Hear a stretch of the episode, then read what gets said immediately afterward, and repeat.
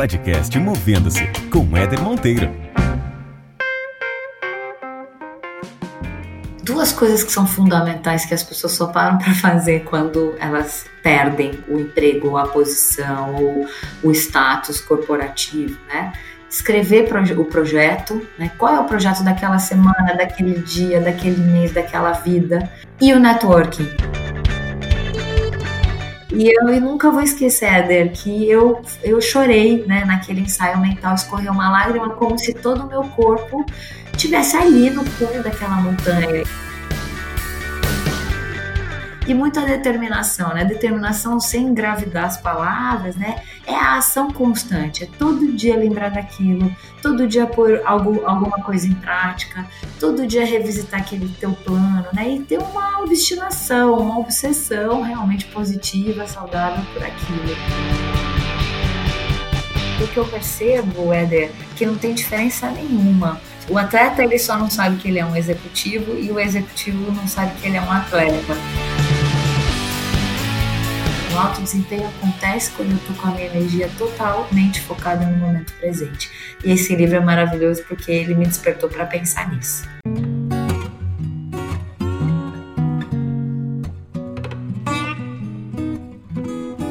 Muito bem, muito bem. Começando mais um episódio do podcast Movendo-se. Esse podcast que tem sempre convidados ilustres, especiais, pessoas que eu chamo aqui para inspirar você que está ouvindo a gente, para que você reflita de alguma forma sobre a sua carreira, para que você pegue alguns exemplos e alguns insights dessas conversas que eu tenho aqui com esses meus convidados e de alguma maneira possa contribuir para o teu desenvolvimento.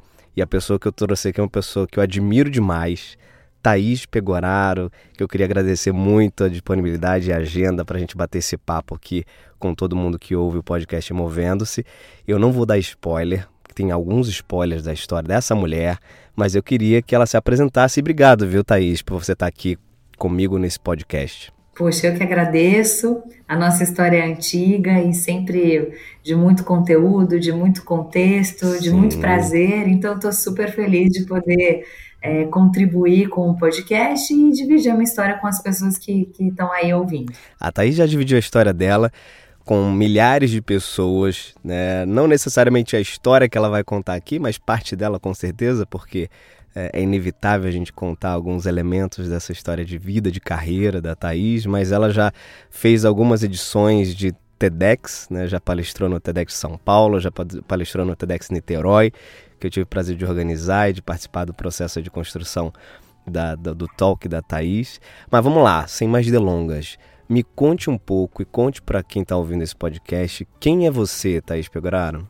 Primeiro, sou uma mulher é, que trabalha, como todas as pessoas, que precisa desse sustento. Eu sou atleta é, de alta montanha e sou mãe do Zeca, um menininho muito especial de dois anos e oito Coisa meses. Coisa linda. Você já deu alguns elementos aqui para a gente que já fogem é, do padrão. Você é uma, além de, de ser uma profissional, de ser mãe, você é uma atleta uh, de alta montanha. Uh, isso fez parte de um momento da tua vida muito especial, né, Thaís? Eu queria que você contasse um pouco da tua trajetória profissional para quem está ouvindo a gente aqui e compartilhasse o teu ponto de, de, de, mudança, porque você precisou reinventar a tua carreira, a tua trajetória, né? Traz um pouquinho de histórico para a gente sobre a tua carreira, Thaís. Uma, uma história convencional, né? Uma pessoa um pouco confusa em relação ao que queria fazer como formação. Eu fui fazer administração com ênfase em comércio exterior, junto com direito, nessas duas faculdades. Por quê? Porque no primeiro ano de administração eu me dei conta que eu ia aprender muito, eu ia aprender muita coisa com pouca profundidade. Né? Uhum. Então quis fazer o direito junto. Logo no primeiro ano de direito, aquela loucura, estudando de manhã, estudando à noite, surge um projeto, um processo de trainee para uma Big Four, né, uma empresa dessas de auditoria. Uhum. E assim, acidentalmente, me formei como advogada um, de marcas e patentes, né, do, do, tributário, da auditoria. Aos poucos eu fui indo para uma área mais inovadora do direito, vamos uhum. dizer assim, já tinha um bicho comichão é, de curiosidade sobre coisas de vanguarda. A época 2003, falar de marcas e patentes era muito diferente. Mas a verdade é que depois de sete anos como advogado, eu me dei conta que o que eu menos gostava de fazer, que era ser uma técnica jurídica, redigir contrato, pareceres, é, era o que mais era exigido de um advogado. E o que eu mais gostava de fazer, que era conversar com as pessoas, interagir com o cliente, era o que era menos exigida de uma advogada tá. de um nível pleno. Então foi quando eu fiz a minha primeira transição de carreira. É, uma, um colega headhunter uh, que é um recrutador né, de executivos, me convidou para me tornar uma recrutadora de advogados. E foi uma forma de eu manter os dois pezinhos, um em cada canoa, né? Não deixar totalmente de ser advogada, mas fazendo uma coisa diferente, que era usar a minha expertise como advogada para contratar outros advogados e utilizar uma característica que você gostava muito, que é de relacionamento, de, de, de se comunicar, enfim.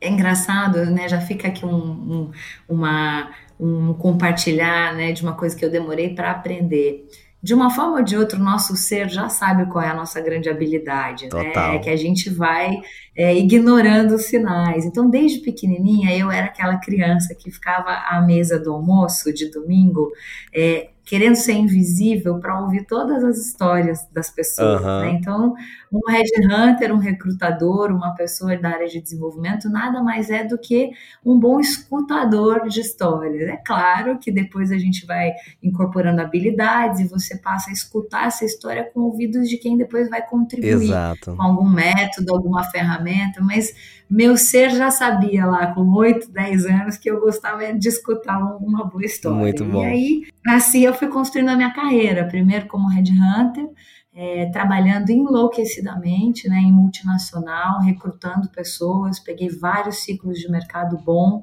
então a gente trabalhava muito porque a gente precisava buscar as vagas no mercado e também buscar os candidatos para essas vagas.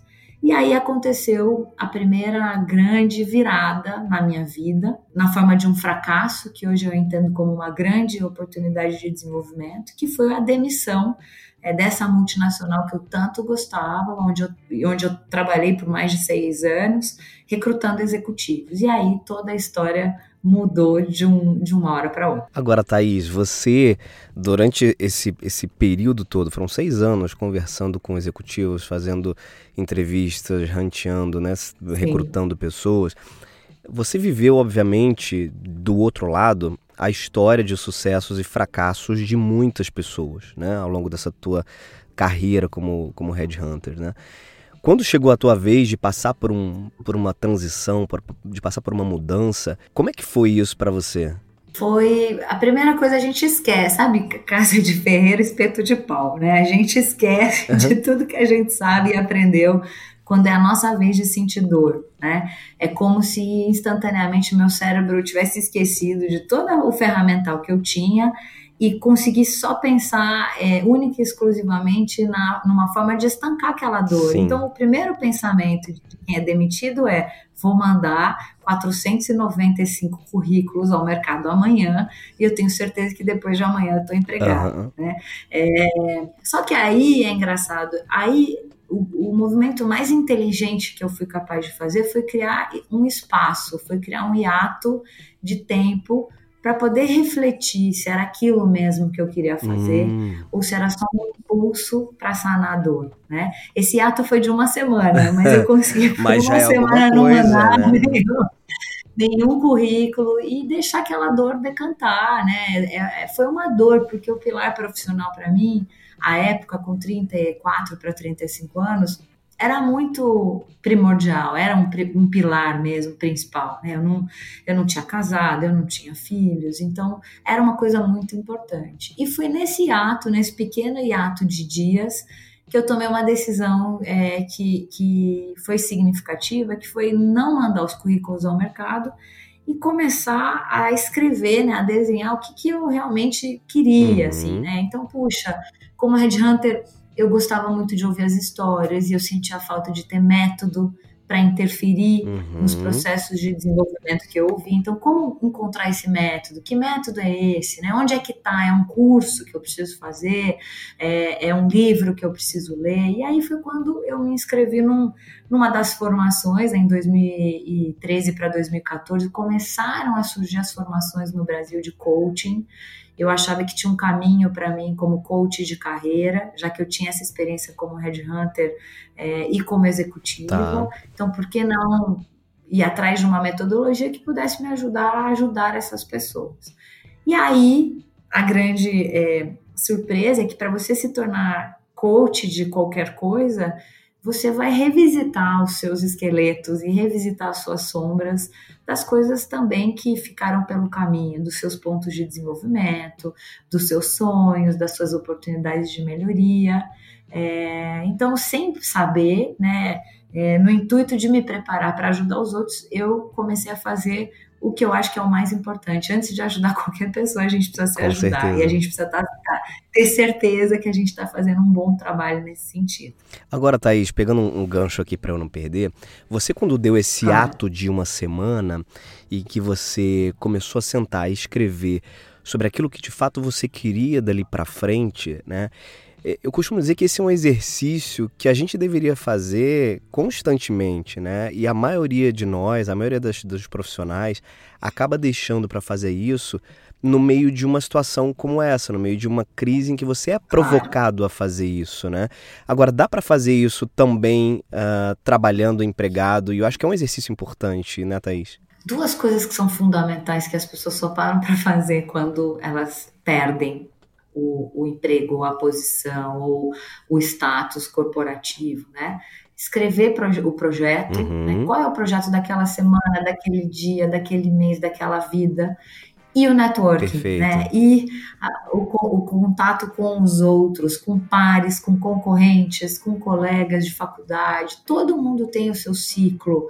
Não precisa ser nada extraordinário, nada de outro mundo. É, mas eu vejo quantos executivos, por exemplo, nunca sentaram com o seu par da empresa do lado para saber o que, que, você faz, como é que você lida, é, qual é o, a, a, o aprendizado, né, qual é o desafio. E isso é muito rico. O ser humano ele é relacional. A gente é espécie de tribo. A gente não é Total. espécie de, de, de, solitários, né? Então, é isso foi muito marcante para mim. E eu mesma, sabedora, conhecedora de tudo isso, não tinha aplicado até perder a minha grande, é, o, o, minha, o meu grande projeto ali profissional. Muito legal você trazer e reforçar isso. De fato, são duas, duas características, dicas super importantes, né? Você planejar, você se estruturar, escrever, colocar os seus objetivos e também é, estruturar o seu, a sua rede de relacionamento, né? Isso é fundamental. Agora vem cá, é, o que que te fez virar uma atleta de alta montanha? Ah, gente, não sei se vocês conhecem, ou se alguém já pesquisou sobre a Thaís, ou se alguém já viu uma palestra da Thaís. Essa mulher, ah, tô, não sei se eu tô falando besteira, tá? Mas foi a primeira brasileira a escalar os sete maiores, as sete maiores montanhas do mundo. Procede?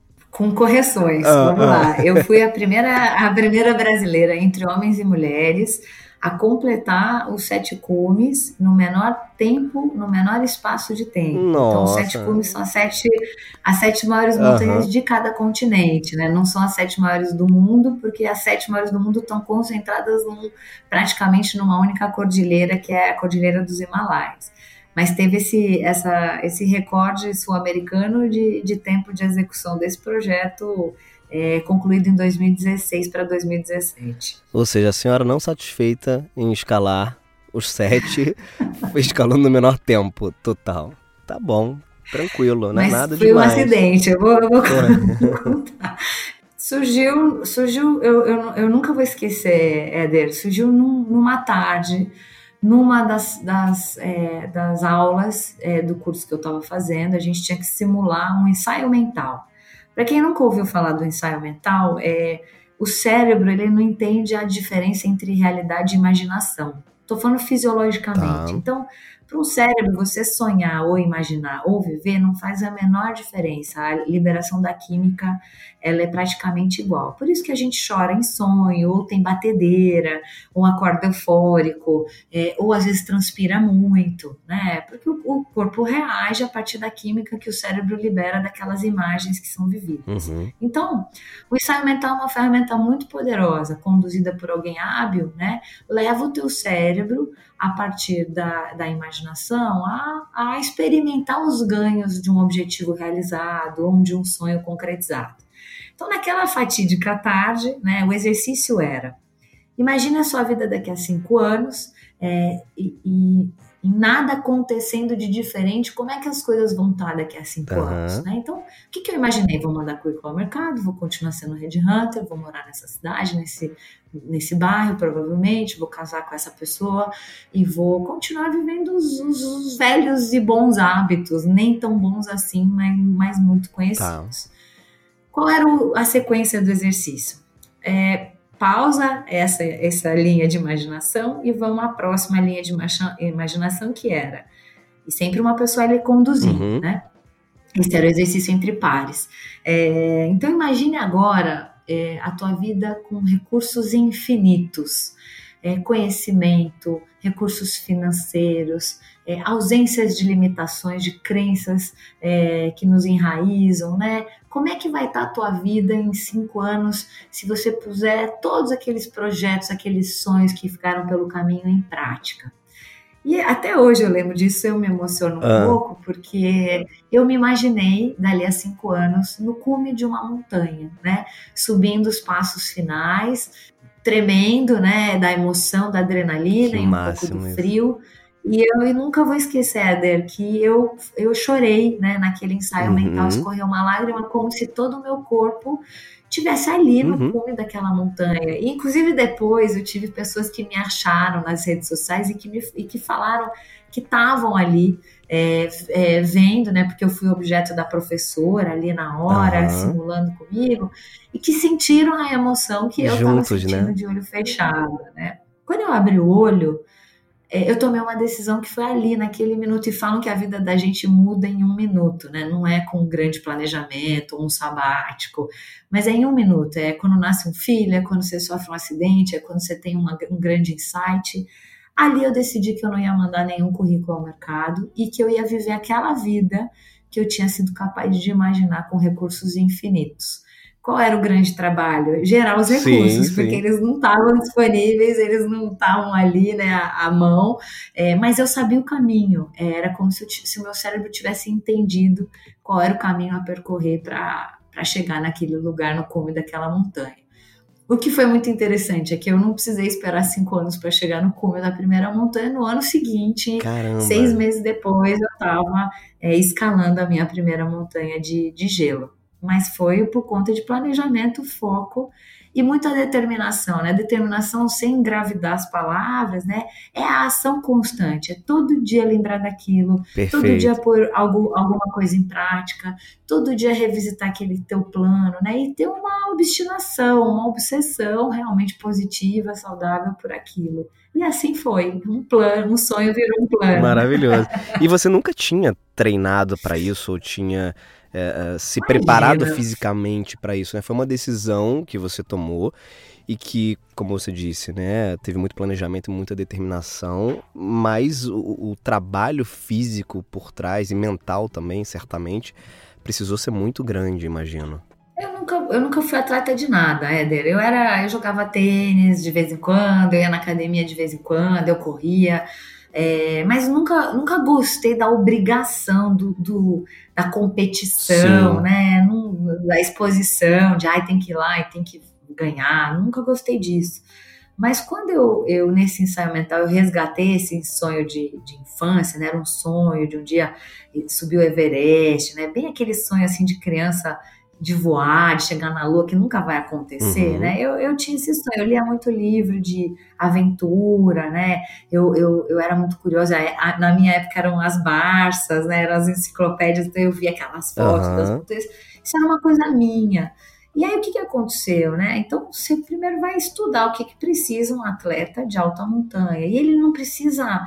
É, de treinos de longas horas, né? Foi, foram coisas que eu fui aprendendo. Ele precisa de estímulo específico para o grupo muscular que vai ser exigido na montanha. Então eu precisava treinar abdômen, que é o, o principal músculo estabilizador na subida da montanha, eu precisava treinar perna e eu precisava treinar braço. Mas não adiantava ir nadar, pedalar, eu precisava treinar certo. a perna simulando o peso da bota na montanha. Uhum. Eu precisava treinar com a, a, escada com a mochila nas costas, né? Eu precisava treinar coisas que seriam me seriam exigidas.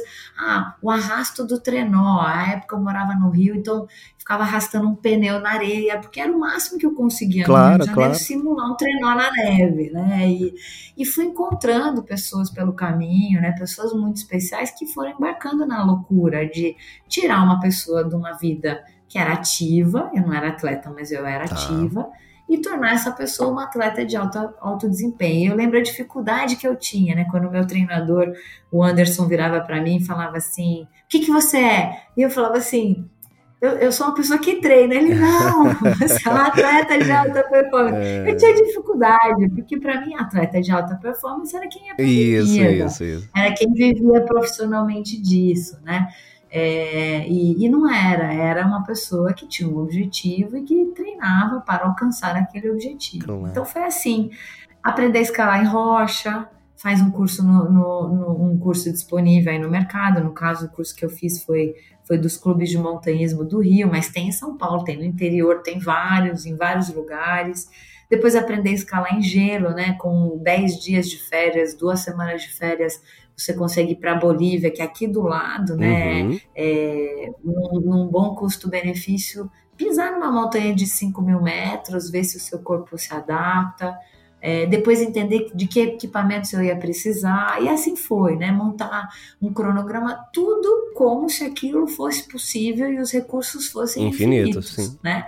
É, então vi, aquilo virou um business plan, eu sabia quanto ia custar, eu sabia cada item que eu precisava buscar, o médico, o nutricionista, o treinador, mas eu não tinha dinheiro, uhum. né? Eu não, tinha, eu não tinha dinheiro para fazer nada disso. Então, que, que, empresas que eu ia de repente visitar para conseguir um patrocínio, que poderiam abraçar a minha história, é, o que, que eu poderia oferecer em troca, se era um, uma, um sei lá, um, uma palestra, se era um, um, recrutamento gratuito, se era um coaching, né? Então, sempre pensando nisso, que, o que, que todas as pessoas podem ganhar se elas embarcarem nisso comigo e se eu não tiver dinheiro. E aí começou a acontecer uma outra mágica, né? Que era, eu tinha decidido não mandar currículos ao mercado, uhum. é, então é, tinha decidido abrir a minha portinha de, de desenvolvimento humano para carreira, né? então não era coach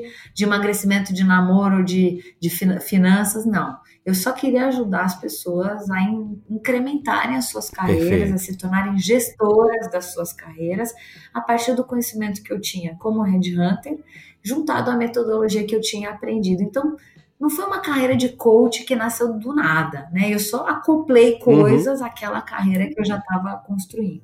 E aí o que, que, foi muito legal? Os clientes não me davam real, um, é, dinheiro de patrocínio, porque todos os meus clientes que eu tinha como headhunter achavam graça dessa história do projeto do Sete uhum. Cumes e me recebiam, né? Queriam ouvir que, lou que, doida, que né? loucura né? é essa agora, né? Mas você sabe escalar? Não, tô, tô aprendendo. é, mas o que, que você quer? Eu falei, ah, eu quero o patrocínio, né, para esse meu projeto. Olha, patrocínio a gente não tem, mas a gente tem esse cara aqui que precisa de um boost, de um incremento na carreira. Você ajuda? puxa, eu ajudo. E assim foi entrando o trabalho nessa empresa do nada e o dinheiro que eu precisava para o meu projeto. Em resumo, Muito bom. eu não tive um real de patrocínio financeiro nessa história. Eu tinha uma agenda enlouquecedora, porque não foi um sabático, né? Foi um ano de muito trabalho e de conciliar a agenda dessas viagens para as montanhas com os clientes que ficavam me esperando para tá. fazer o processo de coaching de carreira. E assim foi. Muito legal, cara, muito legal. Que história alucinante isso. Agora, ô, é muito doido, Thaís. Eu te admiro demais, você sabe disso. Ô, Thaís, você, com toda essa, essa, essa vivência e coisas que você passou, e você hoje como uma atleta de alta montanha, Como é que tá a tua carreira hoje? Você hoje não vive do esporte, né? Você tem um trabalho também nessa área de desenvolvimento, mas conta um pouco o, como é que evoluiu a sua tua carreira também depois de todas essas experiências que você viveu. Para fazer uma história longa curta, eu tive essa consultoria é, sozinha, sem sócio, sem nada, por cinco anos é, no Rio de Janeiro. Foi muito maravilhoso, porque me possibilitou essa liberdade, né, de viajar, uhum. de treinar, é, mas também a responsabilidade de saber que se eu não captasse trabalho também não caía do céu. E depois de cinco anos, é, aí já tendo tido meu filho, podendo me dedicar né, no primeiro ano e meio é bastante a a ele e, e, e conciliar esse horário é, com ele numa fase que eu acho que a criança ela, ela exige muito e é um investimento que a gente faz que depois volta é, de uma forma exponencial nessa né? criança cuidada é, ela, ela, ela é uma criança segura ela, ela mostra alguns, alguns aspectos emocionais interessantes. Eu comecei a sentir muita falta da troca eu comecei a sentir falta de ter gente questionando a estratégia que eu tinha definido tá. para aquele cliente ou aquela prospecção comercial. Eu já tinha mudado do Rio de Janeiro, porque o mercado do Rio ele derreteu, né? Ficou muito desafiador você captar trabalhos mais é, específicos, mais requintados de desenvolvimento humano. E aí, aqui no interior, eu fui convidada por antigos chefes, né, antigos líderes que eu tive naquela consultoria, da qual eu fui desligada. Eu fui convidada a integrar uma sociedade maior de outras, outros profissionais que eram headhunters para entrar com a minha expertise de desenvolvimento humano. Então, hoje eu sou sócia de uma consultoria que tem desenvolvimento humano e recrutamento, com mais 13 sócios. Legal. E a gente atende o Brasil inteiro a partir de bases fixas em São Paulo e no interior de São Qual Paulo. Qual consultoria? Então, do fim, chama EZEC, é, EXEC, para quem quiser saber, a gente só trabalha o, o, que o mercado chama de top management, né? Então são é, é executivos é, de um determinado patamar salarial para cima. A gente existe há 10 anos hoje no mercado com posicionamento é bem interessante, inclusive para montagem e composição de conselhos consultivos e administrativos. Então, é mais ou menos dizer que é, vale a pena investir no topo da pirâmide, porque isso reverbera para baixo em formação, em, em, plano de sucessão, em desenvolvimento de cultura. E aí eu fiz essa guinada, né, de um trabalho que eu fazia para o middle management, né, para o nível gerencial, e eu já atendendo diretores, vice-presidentes e, e CEOs. E é, tendo trazido, a minha surpresa foi, né, quando eu entrei na ISEC, é, como é que os meus sócios iam ver esse lado atleta, uhum. como é que os meus sócios iam ver os toques, as palestras que eu comecei a dar de uma forma muito informal e, e que acabou se tornando um grande, uma grande rede de pesca de clientes.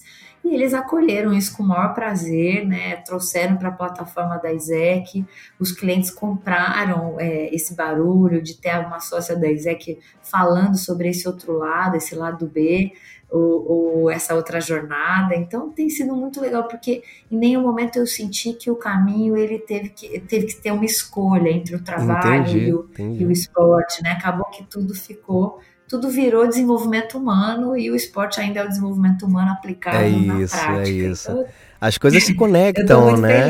Imagina, as coisas se conectam, muito. né? Não tem como você separar. E na verdade a minha pergunta é, agora para você seria exatamente essa: que paralelo você faz, o que, que semelhanças existem no mundo do esporte, seja ele de alta performance ou não, mas principalmente o de alta performance porque ele exige mais da gente.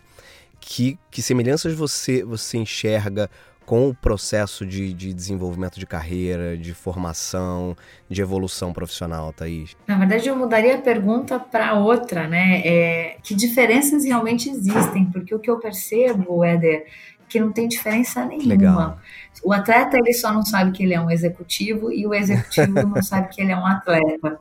É, o que acaba acontecendo é que o esporte de alto desempenho ele leva você a uma aceleração uh, do, da, do desenvolvimento de competências que talvez o mundo corporativo ele te demande numa escala mais tá lenta. É, é, como se você vivesse um, um fast forward mesmo, daquilo que você precisa desenvolver em uma semana na, na montanha, é, é, versus um ano de um cargo novo ou de um, de um desafio, de um projeto novo. E por quê? Isso eu estou falando não está em livro, né? É uma coisa que eu marquei claro. muito para tentar entender da onde vem isso.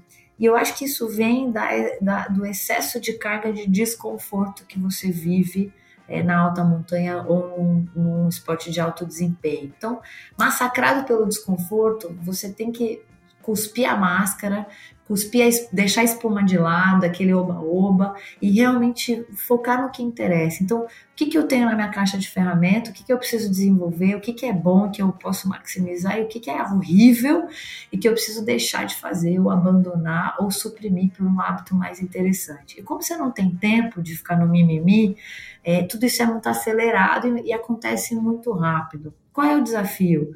Fixar o aprendizado, né? Então, passa muito rápido, se aprende muito rápido e também pode, pode esquecer muito rápido. Então, o desafio é isso. Cara, escreve o que você está aprendendo, ou compartilha com as outras pessoas, cria esses momentos onde você digere, né? O meu momento de digerir até hoje é isso que a gente está fazendo Legal. aqui. Falar, é isso, né? É dar uma entrevista, fazer uma palestra, ou, ou tô aí é, sofrendo para escrever o livro que a, que a Companhia das Letras contratou, porque eu vou mudando, e aí eu não quero mais escrever aquele livro daquele jeito, então tá difícil. Mas não tem diferença para mim. O atleta e o executivo, ele é, ele é a mesma persona, só que um não sabe isso do outro.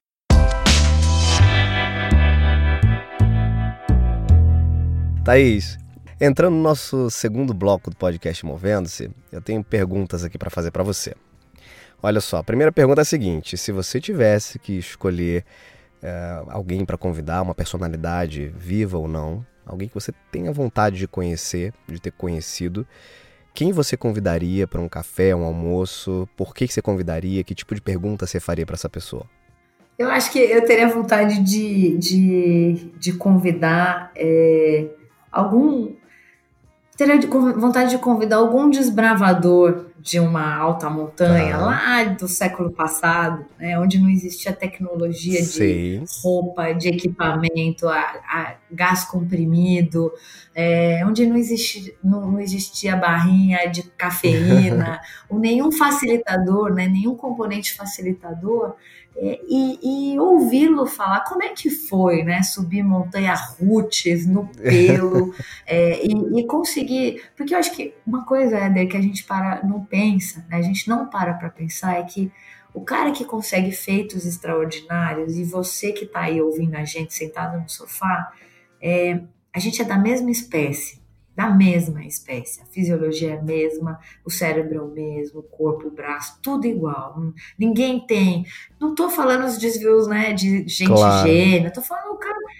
Então, por que, que esse cara consegue, né? E é isso que eu ia querer saber, como é que você conseguiu sem é, shortcuts, né? Sem atalho, sem, sem a roupinha quentinha, porque se com a roupinha, com a mochilinha é, tecnológica, com, com o gel, é difícil para Dedé. Como é que esse cara conseguiu? O que, que ele aprendeu, né? Eu ia, eu ia ficar ali horas ouvindo causos de uma pessoa como essa, mas mais importante, né?